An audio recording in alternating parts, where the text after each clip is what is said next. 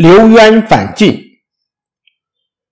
李雄在成都称王的那一年，也就是公元三百零四年，北方的匈奴贵族刘渊也自称汉王，反晋自立。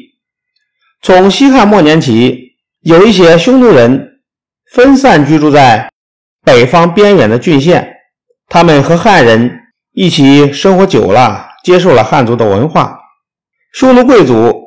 以前也多次跟汉朝和亲，在这个意义上可以说，这些匈奴贵族啊是汉朝皇室的亲戚。后来就改用了汉皇帝的姓，都姓刘。曹操统一北方之后，为了便于管理，把匈奴许多部落集中起来，分为五个大部，每个部都设一个部帅。匈奴贵族刘豹。就是其中的一个部帅。刘豹死后，他的儿子刘渊继承了他的职位。刘渊自幼读了许多汉族人的书，文采很好，同时武艺也很高强。后来，刘渊在西晋的成都王司马颖部下当将军，留在了邺城，专管五部匈奴军队。公元三百零四年，刘渊回到左国城，匈奴人。想借八王混战之机复国兴邦，便拥戴他做大单于。他集中了五万人马，亲自率军南下，帮助晋军攻打鲜北兵。有人不解地问他：“为什么不趁这个机会灭掉晋朝，反倒去打鲜北呢？”刘渊说：“晋朝现在已经腐朽透顶了，灭掉它非常容易。”但是晋朝的百姓未必会归顺我们。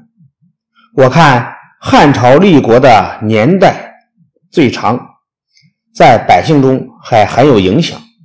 我们的上代又和汉朝皇室有血缘关系，不如借汉朝的名义，也许可以得到汉族百姓的支持。